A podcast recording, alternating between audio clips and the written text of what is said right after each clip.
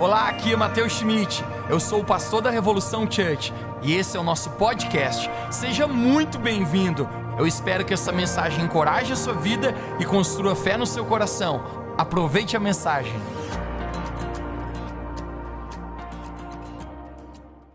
Vamos juntos, Mateus capítulo 13.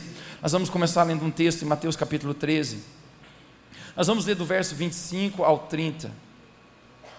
Mateus capítulo 13, versos 25 ao 30, a palavra do Senhor nos diz assim: Jesus lhes contou uma parábola, dizendo: O reino dos céus é como um homem que semeou boa semente. Alguém diga comigo, boa semente, boa semente. em seu campo. Mas enquanto todos dormiam, veio o inimigo e semeou o joio no meio do trigo e se foi. Quando o trigo brotou e formou as espigas, o joio também apareceu. Os servos do dono do campo dirigiram-se a ele e disseram: O Senhor não semeou boa semente em um campo? De onde veio este joio? Um inimigo fez isso, respondeu o dono do campo. Os servos lhe perguntaram: O senhor quer que nós o tiremos? Ele respondeu: Não, porque ao tirar o joio, vocês poderiam também arrancar o trigo. Deixem que cresçam, diga comigo, deixem que cresçam, juntos até a colheita. Então direi aos encarregados da colheita: juntem primeiro o joio e amarrem em feixes para ser queimado. Depois juntem o trigo e guardem no meu celeiro. O tema da minha mensagem nessa noite é a semeadura e o tempo. A semeadura e o tempo. Você poderia fechar seus olhos e orar mais uma vez comigo? Querido Jesus, eu quero te agradecer por aquilo que eu creio que vai ser liberado em nossas vidas agora. Eu oro, Espírito Santo fala aos nossos corações. Espírito Santo, fala conosco. Eu oro que o Senhor agora controle a atmosfera nesse lugar. Que o Senhor enche esse lugar com a tua glória, enche esse lugar com a tua presença e nós possamos ser impactados pela tua palavra. Use a minha boca, Espírito Santo, para falar com a tua igreja hoje, para que cada um aqui possa viver um romper, um avançar na vida. Essa é a minha oração em nome de Jesus. Você pode dizer amém? amém. Me dá de presente sua atenção. Eu quero começar essa mensagem nessa noite falando algo sobre a minha jornada de vida. Eu quero contar algo para você. Talvez você não saiba, mas eu me dediquei seis anos da minha vida estudando numa universidade, fazendo um curso de engenharia florestal. Já muitas vezes eu perguntei para Deus e refleti comigo mesmo se isso contribuiu com o meu propósito, se isso estava na agenda de Deus para a minha vida, ou foi talvez apenas uma passagem no meu percurso. Afinal, engenharia florestal não tem nada a ver com ser um pastor. A propósito, se você olhar para minha cara, olhe como eu me pareço com um engenheiro florestal. Alguns professores, eu me lembro, quando eu estudava, eles discerniram algo sobre mim, eles viam, acho que Mateus não nasceu para isso. Mateus é um pouco diferente dos demais alunos que estão aqui. Eu recordo uma vez, nós no, na sala de aula, e de repente uma professora, no meio do que ela estava falando, ela parou e ela falou: Mateus, o que você está fazendo aqui? Eu falei: Não estou fazendo nada. Estou estudando, não fiz bagunça, não fiz nada. Ela falou: Não, o que você está fazendo aqui, fazendo esse curso? Falei, até onde eu sei, estou matriculado. Passei no vestibular, foi um milagre, eu sei. Mas eu passei. E ela falou: Você não será um engenheiro florestal? Vamos lá. Todo mundo sabe. É muito provável que na sua vida você seja um pastor ou um cantor, mas a última coisa que você será é um engenheiro florestal. Porém, gente, eu estudei durante seis anos. A faculdade leva cinco, mas você sabe, atrasos acontecem na vida. Para todos aqueles que se identificam comigo, digam amém. amém. Hashtag se chamaram de burro. Mas durante esses seis anos que eu estava na, estudando esse curso de engenharia florestal, eu estudei muito sobre sementes, sobre raízes, sobre plantações, sobre estruturas. E por mais que alguns duvidam acreditar, eu cheguei até o final desse curso e eu me formei. Mateus, isso estava ligado ao seu propósito? Isso é um assunto para outra hora. Mas a razão por que eu estou contando isso para você é porque em Mateus capítulo 13, nesse texto que nós acabamos de ler da Bíblia, eu acho que Jesus estava dando uma de engenheiro florestal. Jesus começa em Mateus capítulo 13 falando a respeito de solos, de sementes, de clima, de sol. Mas o mais incrível é que na metade do capítulo 13 de Mateus, Jesus ele começa a falar a respeito de ervas daninhas. Uau! Eu estudei na faculdade sobre ervas daninhas. Eu nunca pensei que a faculdade iria ter alguma coisa a ver com a Bíblia, mas quando eu estava lendo esse texto essa semana em Mateus capítulo 13, Jesus ele começa a falar sobre ervas daninhas. O que são ervas daninhas? Ervas daninhas é um tipo de cultura, é algo que de alguma maneira o agricultor ele não quer que cresça exatamente no local onde ele está plantando. É algo indesejado. É algo que atrapalha o cultivo, atrapalha o progresso da plantação. Agora, Jesus falava a respeito de parábolas. Alguém bem alto comigo, diga parábolas. O que são parábolas?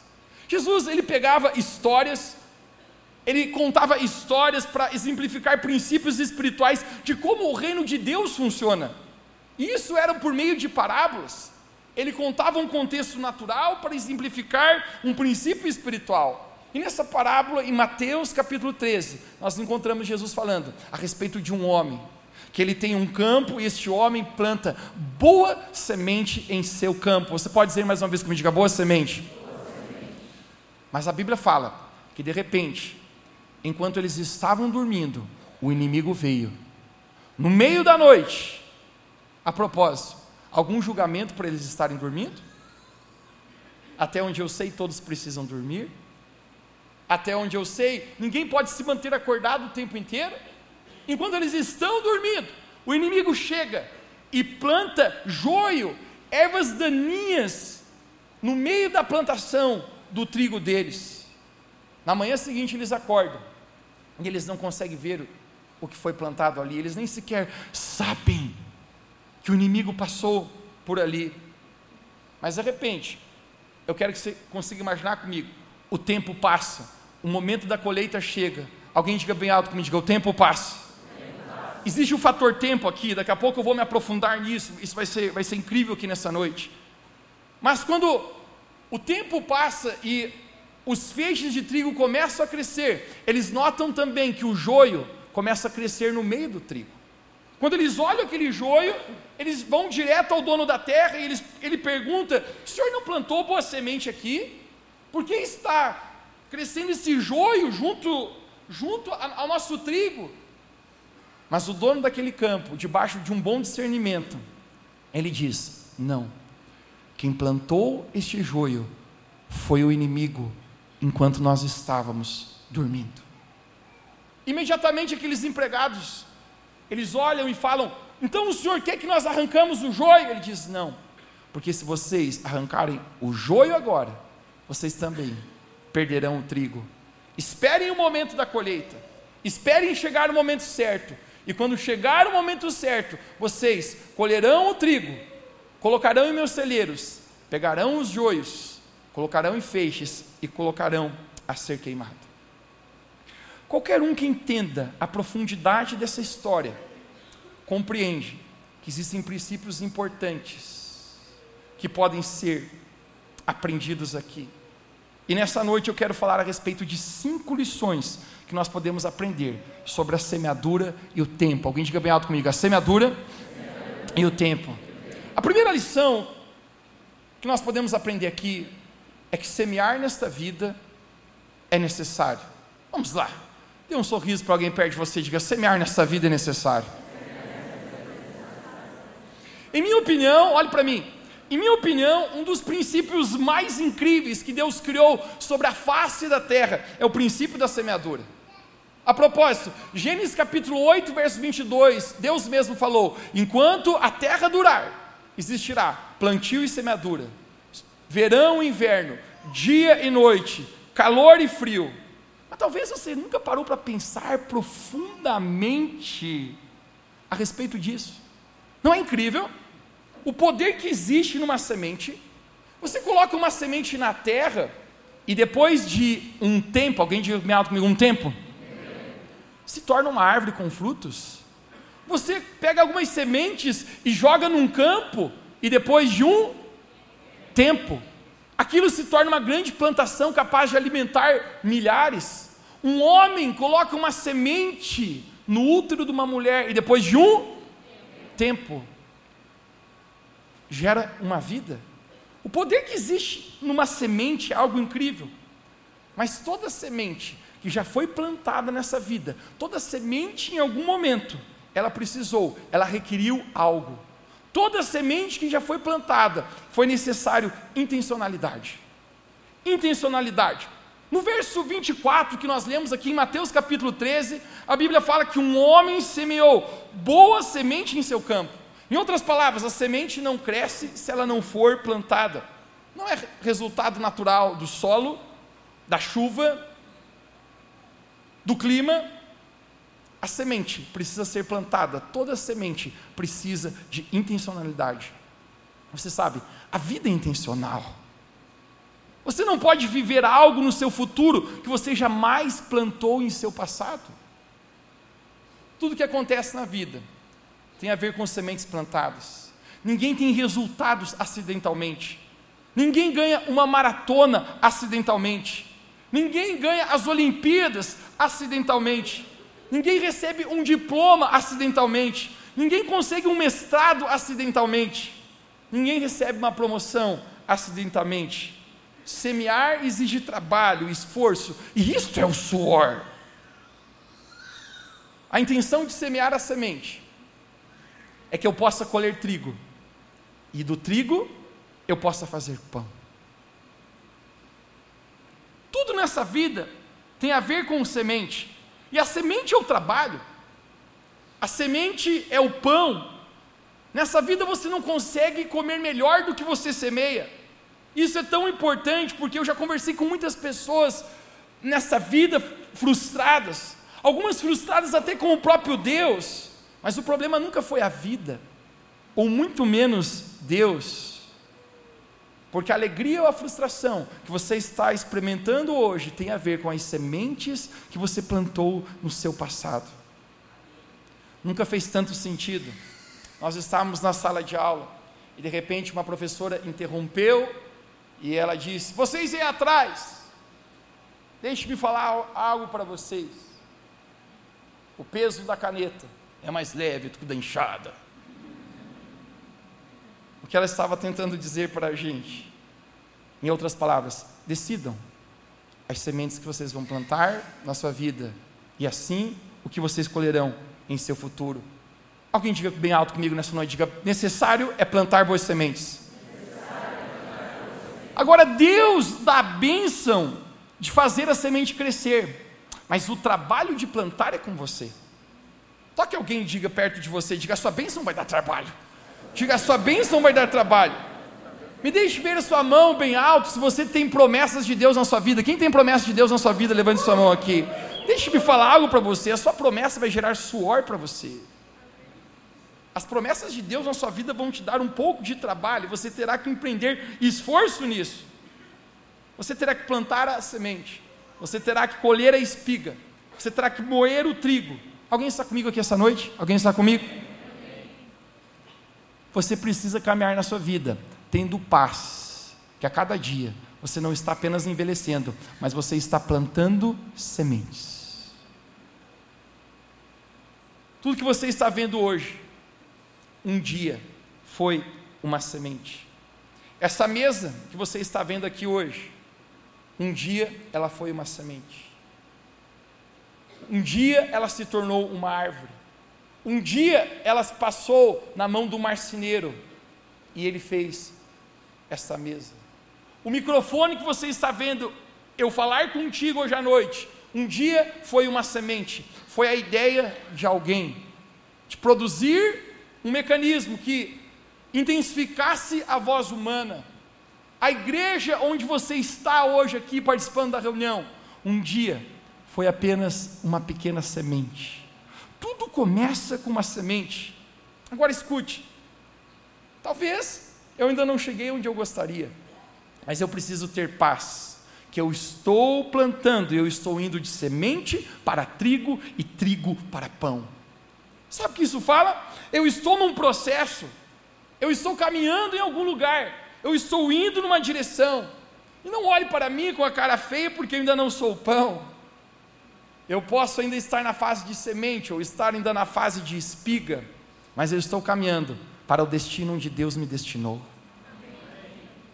Semear bem é necessário. Você pode dizer comigo, diga, semear bem é necessário. A segunda lição que nós aprendemos é que semeadura está ligado ao fator tempo. Alguém diga tempo. Um, dois, três. Escute, eu não posso plantar hoje de manhã a semente e comer pão hoje à noite. Precisa tempo. Tempo é necessário. Então, todos que querem ser semeadores nessa vida precisam entender que precisam ter paciência para aprender o processo da semente. Porque antes de a semente crescer para cima, a semente cresce para baixo. Você está comigo? Antes de você crescer para cima, você irá crescer para baixo. E talvez alguns de vocês estão de pé sobre a sua própria vida dizendo: "Eu não estou vendo nada. Nada está acontecendo com a minha vida. Eu estou plantando, plantando e semeando, eu não estou vendo nada". Deixe-me te falar algo. Não é porque você não está vendo nada acontecer na sua vida que as sementes que você tem plantado não estão crescendo. As sementes estão indo debaixo da terra, mas você precisa aprender um segredo aqui sobre semeadura. Semeadura tem a ver com tempo. Diga mais uma vez comigo, diga tempo. E é nesse momento que muitos se perdem. Não são capazes de entender que o fator do tempo está sempre presente no processo da semente. Naturalmente falando, acompanhe comigo o raciocínio. Você coloca uma semente na terra e você precisa de tempo. Diga bem alto comigo, diga tempo. tempo. Para colher as espigas do, tri, do, do trigo. Você pega o trigo e você precisa de tempo para refinar aqueles grãos e tornarem farinha de trigo. Você pega aquela farinha de trigo, você precisa de tempo. Até você fazer um pão e o pão ir para o forno e você poder comer. Tempo, tudo tem a ver com tempo.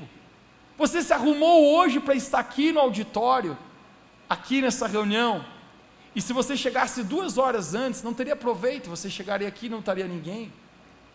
Mas se você também chegasse duas horas depois, você encontraria apenas um auditório vazio, porque o tempo certo tem a ver com as sementes certas. Enquanto você não entender que a semeadura e o tempo andam juntos, você não vai conseguir ser efetivo na sua vida. Deixa eu me perguntar para você: por que você está inquieto em relação ao seu futuro? Por que você está tão inquieto com o que vai acontecer amanhã? Por que você está tão ansioso se as coisas vão dar certo ou não vão? Entenda que a semente precisa de tempo. Enquanto não entendemos que quando plantamos existe um tempo, nós queremos que as coisas aconteçam imediatamente, mas na verdade existe um tempo, um processo até a semente frutificar. Parece que o nosso coração nunca está completo. Entenda, a semente precisa de tempo. E se você não entender isso, você perderá a alegria dessa estação, porque você estará tentando viver a próxima estação sempre. Se você está solteiro, aproveite a sua estação e seja feliz solteiro. Se você está casado, aproveite a sua estação de casado. Eu lembro um rapaz, ele falava para mim o tempo inteiro: Mateus, eu preciso casar, Mateus, eu preciso casar, eu preciso urgente casar. E eu dizia para ele: toca aí, eu também. Mas ele estava tão inquieto com aquilo, tão desesperado com aquilo, e ele casou. Ele casou. Se passou um tempo depois que ele casou, ele falou: Mateus, era tão bom a estação que eu estava solteiro. Você precisa entender o tempo de cada coisa na sua vida, senão você nunca estará feliz na estação que você está. Alguém está comigo aqui? Diga amém. Se você não entende o fator determinante do tempo, Eclesiastes capítulo 3, tudo tem o seu tempo determinado e há tempo para todo o propósito debaixo do céu. Há tempo de nascer e há tempo de morrer. Há tempo de plantar e há tempo de arrancar o que se plantou. Entenda na sua vida, plantar. Isso são muitas vezes coisas que você precisa se abrir para abraçar o novo na sua vida. Mas entenda também que existe um tempo de arrancar. E eu chamo isso das despedidas da vida. Tem momentos que o novo não vem se você não deixar o velho ir embora. Tem momentos que a estação nova não vem se você não deixar a antiga estação para trás. Porque a propósito, Eclesiastes capítulo 3, verso 5 diz: há tempo de abraçar e há tempo de afastar-se de abraçar. E o grande problema é que às vezes nós estamos abraçados a migalhas e decidimos nos manter abraçados. Isso que nos impede de viver o perfeito que Deus tem para nós. O tempo, alguém diga bem alto comigo, diga o tempo. Entenda que existe um propósito e um tempo determinado para cada coisa. Você precisa entender que semeadura e tempo precisam andar juntos.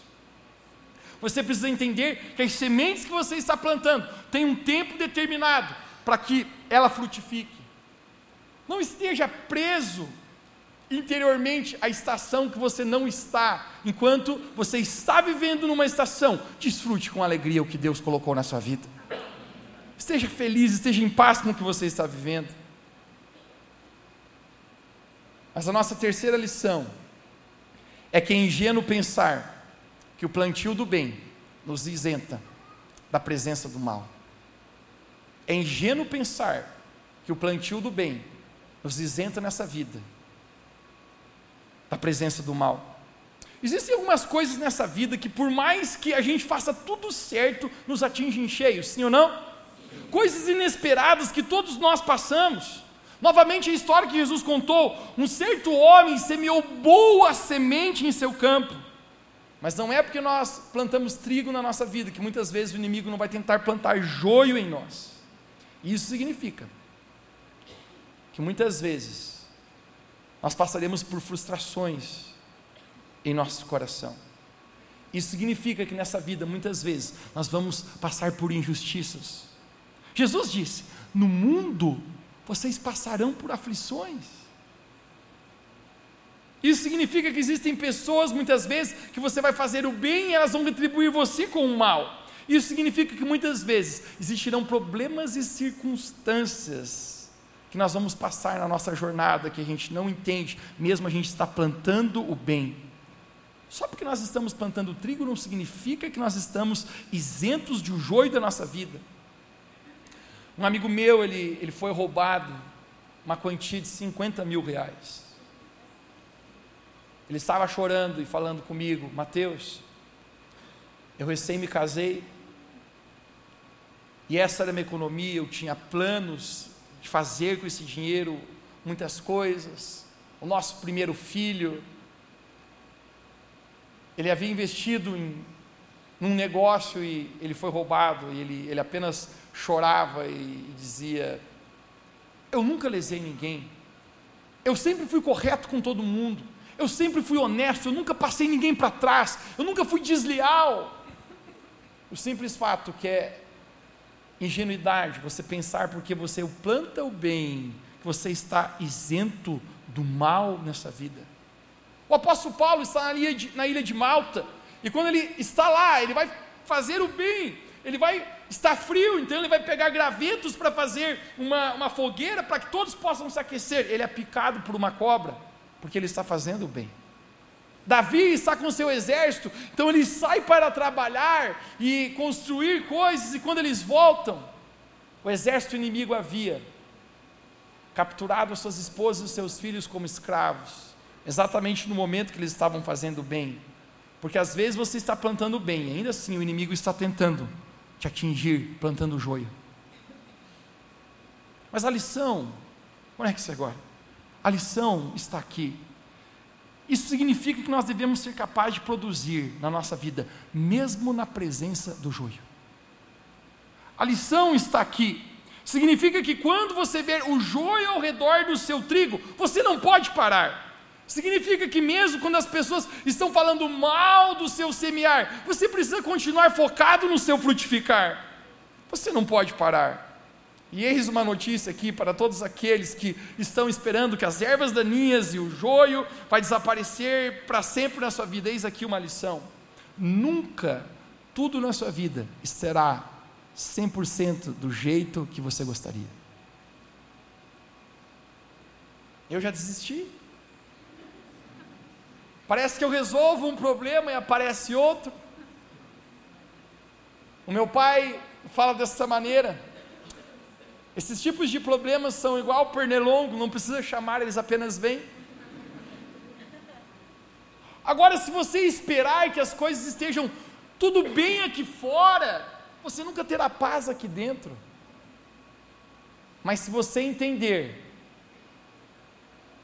que mesmo no meio do joio, o trigo pode continuar crescendo, você apenas continuar focado no teu propósito você apenas continuar seguindo na palavra que Deus falou para você.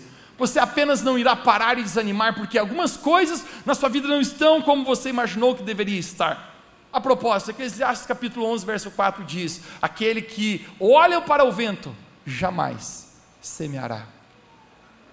Ele está dizendo: se você ficar o tempo inteiro esperando estar tudo perfeito, você nunca fará o que você precisa fazer. Então, agora mesmo, continue semeando. Por quê? É a lição 4. Sempre que houver potencial de colheita, o inimigo marcará o local com calamidade. Essa é uma lição a aprender. Sempre que houver potencial de colheita, o inimigo marcará o local com calamidade. O inimigo sempre ataca a quem Deus unge. O inimigo não pode ver o futuro, apenas Deus sabe o futuro. Mas então, já que o inimigo não pode ver o futuro, o inimigo tem uma coisa que ele é capaz de ver: ele vê o potencial. Então, aonde existe potencial, o inimigo ataca com calamidade. Eu recordo uma vez eu estava numa cidade, e um amigo meu falou para mim, Mateus, existe um restaurante que você precisa ir será o melhor restaurante que você irá na sua vida. Eu aprecio bons restaurantes. E eu falei, você não está exagerando, o melhor que eu já fui na minha vida. E ele falou, não estou exagerando. Então eu peguei o meu celular, eu abri no Google Maps e eu marquei aquele restaurante aqui. Eu nunca fui nele, porque quando eu vi o preço eu não queria ir. Mas sabe qual é o simples fato? O local estava marcado, está marcado aqui, porque o local tem um potencial. Deixe-me falar algo para você. O inimigo sabe do potencial de Deus na sua vida. O inimigo sabe do plano que Deus tem para a sua vida. O inimigo sabe que você é abençoado. O inimigo sabe que existe algo que Deus colocou dentro de você para abençoar essa geração. O inimigo sabe a respeito de sonhos e propósitos que Deus tem na sua vida. Então ele tenta marcar você com calamidade. Perceba, o inimigo nunca plantou o joio antes do trigo. Observe o raciocínio. O inimigo só planta a erva daninha depois da presença do trigo. Deixe-me te falar.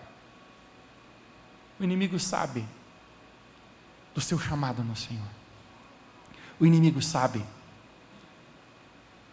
que se você correr naquilo que Deus tem para ti, porque você foi ungido por Deus, você se tornará uma grande pedra no seu sapato. Então, aonde existe potencial, o inimigo ataca com calamidade. Em Mateus capítulo 13, os homens estavam dormindo, e no meio do escuro, no meio da escuridão, no breu da noite, o inimigo coloca uma marca no campo onde eles haviam plantado trigo tudo está coberto pela escuridão da noite, e o inimigo vem com sua astúcia debaixo do solo, onde ninguém pode ver, e ele coloca ali o seu joio, ele marca aquele local. Sabe qual é a marca mais perigosa em nossa vida? É aquela marca que nós não somos capazes de enxergar. A disfunção na sua vida que talvez você não seja capaz de perceber que ela está ali. Mas muitas vezes, conecte-se comigo, não é difícil perceber que estamos com problemas, sim ou não? Não é difícil descobrir que existe alguma coisa errada conosco, alguma disfunção em nós, em nossos relacionamentos. A propósito, a gente sente dor. Talvez você pense que a dor é algo ruim, mas deixa eu falar para você: a dor é uma das melhores coisas que Deus criou para nós. Quando o seu corpo sente dor, a dor é um anúncio que algo está errado. Se você não sentisse dor, seu corpo poderia estar errado e você continuar achando que está tudo bem e morrer. Mas a dor é um indicativo que algo está errado. Deixa eu falar para você: quando você está sentindo dor na sua alma, isso também é um indicativo que algo está errado na sua alma. Mas às vezes, não é difícil a gente conseguir perceber que existe alguma coisa errada, algum problema conosco, mas muitas vezes é difícil identificar a raiz do problema. Eu sei que eu estou ansioso, mas aonde vem essa ansiedade? Eu conversava com um rapaz alguns dias atrás, ele, ele tremia, eu falei, por que você está fazendo dessa maneira? Ele falou, eu não sei. Eu falei, aconteceu alguma coisa, existe algo te incomodando? Ele falou, eu não, não, eu não sei. Eu falei, por que você está tremendo? Saber que existe o joio, às vezes é simples, mas o porquê disso, o que está. Deixa me perguntar para ti, por que você age como você age? Alguns estão tão acostumados com a sua disfunção, que a disfunção se tornou o padrão normal do seu caminhar. O inimigo semeou o joio, e no passar do tempo, aquela semeadura do inimigo começou a se tornar raízes. Imagine comigo, não pode ter acontecido que enquanto eles estavam plantando o trigo, eles estavam regando o trigo, eles também estavam regando o joio. Eles não sabiam que estava lá. Porque a marca mais perigosa na nossa vida é essas marcas que nós não conseguimos identificar. O inimigo tenta plantar disfunção na nossa vida. Como ele faz isso? Desde cedo, pervertendo o padrão de pureza sexual através de pornografia na sua vida, homem. E quando você então chegar ao seu casamento, você não conseguirá se sentir satisfeito sexualmente com sua esposa, porque o inimigo plantou joio no meio do trigo. Como que o inimigo faz isso? Dizendo para um adolescente que está em formação de mente ainda, dizendo: você é um homem, mas na verdade você sabe, você poderia ser uma menina. E nesse momento se instala uma confusão interna, onde esse rapaz fica com uma, apenas uma crise de identidade, instalando isso em sua mente. O inimigo tenta plantar cedo na nossa vida disfunção antes do seu diploma, para que quando você chegue na posição de poder, você já esteja corrompido em seu caráter. O inimigo tenta plantar cedo na nossa vida a disfunção, para que quando chegue no momento do chamado do seu ministério, você não seja capaz de responder para o propósito que Deus tem na sua vida. O inimigo plantou joio em todo aquele campo. Ele tenta plantar disfunção na nossa vida. Não é incrível? Que as coisas que nós mais detestamos na vida dos nossos pais, normalmente são as práticas que nós repetimos?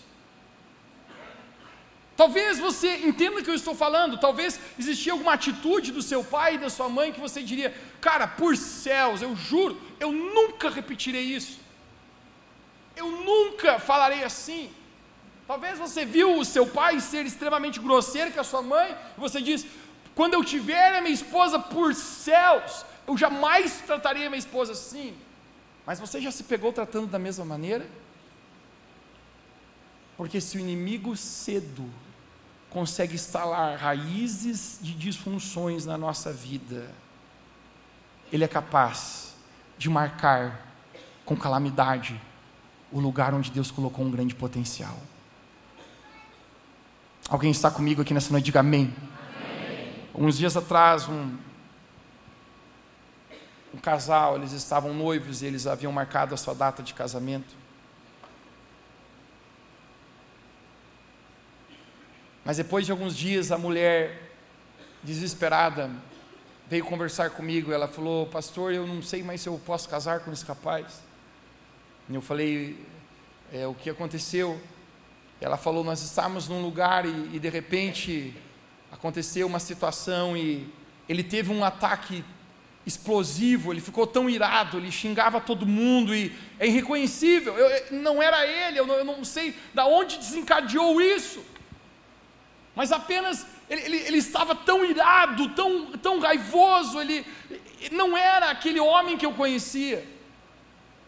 Depois esse rapaz conversava comigo, ele falava, pastor, eu não sei porque eu fiz isso, mas quando eu ainda era criança, Muitas vezes o meu pai, ele se irava tanto comigo, ele gritava comigo, ele explodia comigo e eu tinha tanto medo e eu não sei por que eu estou repetindo isso. Deixe-me falar para você: se o inimigo tentar plantar o joio no meio do seu trigo cedo na sua vida, ele está tentando estragar o potencial que Deus colocou em ti. Você está entendendo comigo nessa noite? Perceba, você não está lutando com uma pessoa, você não está lutando com um demônio, você está lutando, lutando com raízes, com um sistema de raízes, com hábitos e comportamentos. E a visão profética, eu quero ajudar você aqui nessa noite. A visão profética que eu, que eu tenho a pregar essa mensagem é que alguns aqui estão empreendendo tanto esforço para romperem algumas áreas da sua vida a mudarem, a avançarem, a se ver livres por dentro. Mas é como se você estivesse preso a um sistema de raízes, porque o inimigo colocou joio na sua vida. Jesus falou: a visão do reino dos céus é semelhante a essa parábola. A guerra é subterrânea. Você não, você está lutando no solo, mas a guerra é no subterrâneo. Você está tentando lutar na carne, mas a guerra é no espírito. Essa ansiedade descontrolada que você sente é subterrâneo. Esse problema financeiro que nunca deixa a sua vida é uma disfunção subterrânea que foi plantada. Eu conversava com um homem semana passada e ele ele falava para mim, pastor, quando eu me casei foi um caos a nossa vida financeira. Porque eu, nós estávamos vivendo a nossa vida e de repente a minha esposa chegava e eu descobria dívidas enormes que ela havia feito. Agora, quando vamos, as mulheres gostam de gastar um pouquinho, mas, mas não se trata disso. Sempre falei que minha mãe ama um carneiro. Ele falou: eu entrava em bancos, eu descobri que ela havia feito um empréstimo, e eu falei: o que você fez com tanto dinheiro? Empréstimos de quantia muito alta, e a mulher havia gastado tudo, uma compulsividade em gastar. Deixe-me falar para você: raízes que o inimigo colocou o joio na sua vida, e você está preso a padrões, que não importa o que você faça, financeiramente você não consegue andar, você destrói o dinheiro, porque é uma maneira de pensar se o inimigo tentar marcar você com calamidade, ele tenta estragar o seu potencial. O inimigo não poderia destruir o trigo. Então, tudo que o inimigo podia fazer é comprometer o ambiente que o trigo estava. Assim também, deixa-me falar para ti: o inimigo tenta fazer com a gente. O inimigo não pode tocar na sua vida. A palavra de Deus fala: ai daquele que tocar no ungido do Senhor. Mas se o inimigo não pode tocar na sua vida, ele pode tentar contaminar você com o joio dele. É assim que o inimigo faz na nossa vida. Mas eu quero profetizar para você hoje à noite aqui. As áreas que o inimigo mais tentou marcar com você com calamidade serão as áreas que o inimigo, Deus irá usar você para levantar você como um grande testemunho. As áreas que você viu, talvez serem pisadas pelo inimigo, as áreas que talvez mais você marcou, mais você chorou, as áreas talvez que mais foram caóticas na sua vida, pelo joio, pela calamidade que o inimigo tentou plantar em você para frustrar o seu potencial, para frustrar o seu chamado, essas mesmas serão as áreas que Deus irá te levantar como um grande testemunho. Porque a palavra de Deus fala que onde o pecado abundou, a graça super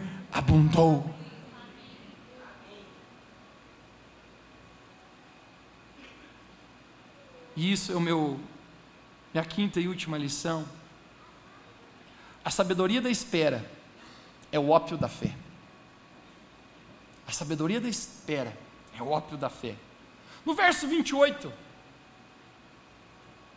os servos dizem para o dono do campo, diz, você quer que a gente arranque o joio? Imediatamente o dono do campo diz, não faça isso, porque se você fizer isso agora, alguém diga comigo agora, você irá arrancar também o trigo. A sabedoria da espera é o ópio da fé, especialmente porque a semente mais cara que você tem nessa vida é o seu tempo. Nada que você tem na sua vida custa mais caro do que o seu tempo.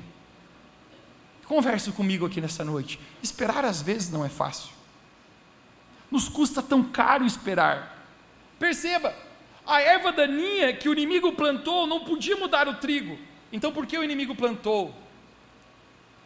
Para enganá-lo, nessa impaciência que onde você está ficando sem tempo, que você precisa fazer algo do seu próprio jeito agora. Mas o dono do campo diz: não faça isso, porque senão você vai também arrancar o trigo. Deixe-me falar para você: não faça as coisas do seu jeito, não faça as coisas do seu tempo, senão você vai estragar o seu destino, senão você vai estragar o seu propósito. Faça do jeito de Deus, faça no tempo de Deus. Sabe o que é fé? Fé muitas vezes é expressada através do silêncio. Fé muitas vezes é você parar e dizer: Eu queria fazer dessa maneira, mas não, eu vou esperar e fazer do jeito de Deus. Talvez muitos aqui o inimigo tenha atormentado você com um espírito de urgência que faz você querer resolver as coisas do seu próprio jeito, com as suas próprias mãos. Mas Deus está dizendo para você: espere, porque não é do seu jeito, não é no seu tempo, mas eu tenho o momento certo para a sua colheita. Eu quero falar com você hoje aqui, que você está nessa espera. Você tem plantado sementes, você tem regado em sementes, e você não tem visto muitas coisas acontecerem na sua vida. Talvez você esteja até frustrado nessa espera, em pensar o quão longo tem sido essa espera, o quão difícil tem sido essa espera. Mas eu quero dizer para você hoje, Deus está cuidando da sua colheita. Se você apenas confiar e esperar no Senhor, a palavra de Deus fala: aqueles que esperam no Senhor renovam as suas forças, sobem como asas, como águias e não se cansarão, caminharão e não se fadigarão. Deixe-me falar para você: a sua colheita está chegando, a sua hora está chegando, mas não puxe com suas próprias mãos Talvez você esteja aqui hoje e no seu coração você está frustrado em não ver as sementes que você tem plantado acontecer do jeito que você esperava.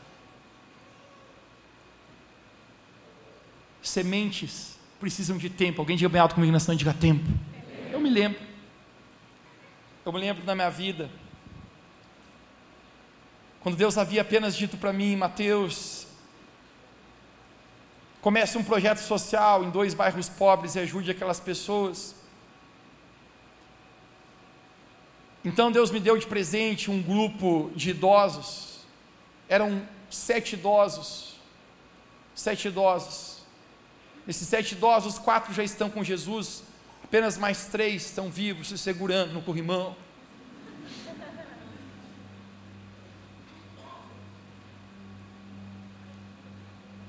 Por anos, por anos eu estava ali plantando, eu estava ali semeando.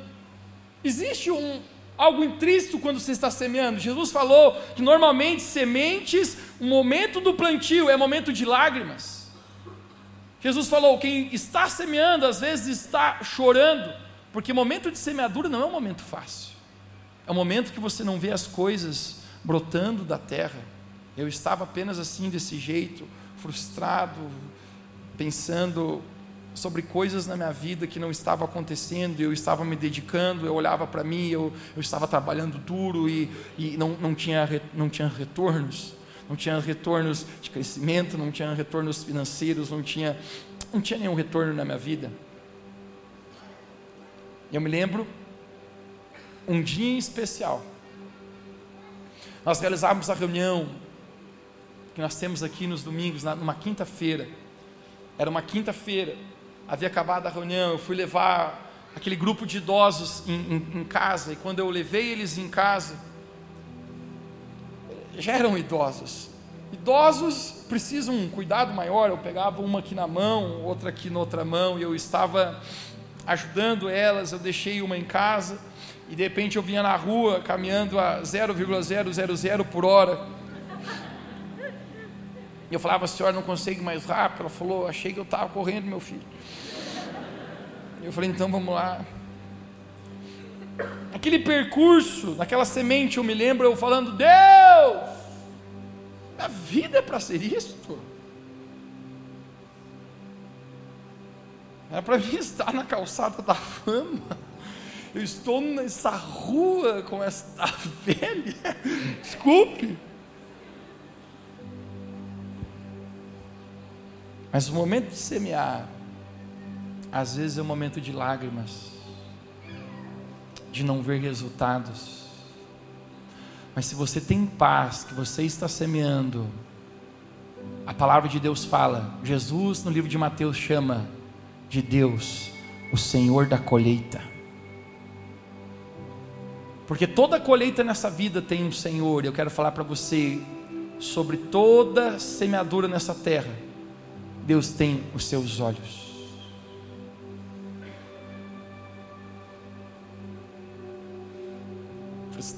Caminhando. Mal sabia eu que aquela semente de um grupo de idosos, depois de um tempo, diga comigo, tempo. Você precisa aprender o tempo. Conecte no segredo aqui. Talvez você esteja frustrado hoje aqui porque você não está entendendo o tempo. Eu sei que você gostaria que acontecesse agora, eu também. Tem coisas na minha vida, cara, que eu vou ser sincero para você, eu gostaria que já tivesse acontecido há muito. Mas se você apenas tiver paz, que você está plantando as sementes que Deus falou para você plantar, o Senhor da colheita irá te honrar na sua colheita mas não arranque com as suas mãos o trigo. Espere o tempo certo. Permaneça fiel a Deus. Talvez tu esteja hoje aqui e o inimigo tentou marcar você com calamidade, com traumas, com abusos familiares, coisas que têm impedido você de caminhar na sua jornada. Eu quero dizer para você, a única razão porque o inimigo tentou trazer calamidade na sua vida é porque ele sabe do potencial que Deus tem dentro de você. Não deixe, não deixe a calamidade, não deixe o inimigo roubar aquilo que Deus tem para a sua vida. Porque este é o meu momento final, conecte-se aqui. O trigo, ele é capaz de crescer no meio do joio da mesma maneira que o joio estava crescendo, o trigo estava crescendo. Deixe-me falar para você, não é porque o inimigo tentou trazer calamidade na sua vida que isso pode impedir o propósito que Deus tem para ti.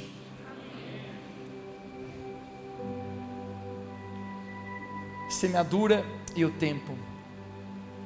Eu apenas quero declarar à igreja sobre nós hoje. Essa palavra é diferente, essa palavra é profunda. Porque talvez você esteja conseguindo ver a, as raízes aqui embaixo em você hoje, que estão impedindo você de avançar, que estão impedindo você de frutificar. Mas hoje eu quero dizer para você: se você tirar os olhos do joio, e você colocar os olhos nas sementes, no trigo que Deus colocou dentro de você, você será, capaz de ver o propósito de Deus avançando na sua vida você conseguirá ver que Deus está guiando você, você será capaz de ver que Deus ainda está contigo, você será capaz de ver que não parou as coisas na sua vida, mas a semente exige um tempo. Se você está frustrado na estação que você está hoje, não tem visto muitas coisas acontecerem, eu quero falar para você: o Senhor da colheita está te vendo e a sua colheita irá chegar no tempo de Deus. Se você recebe essa palavra, você pode dizer amém onde você está. Você pode dizer bem alto comigo: diga, a minha colheita está chegando e não será no meu tempo, mas será no tempo de Deus. Fique de pé onde você está e vamos orar nessa noite. Feche os seus olhos. Doce Espírito Santo, se manifeste aqui nessa noite. Doce Espírito Santo, Tu é quem vê as sementes,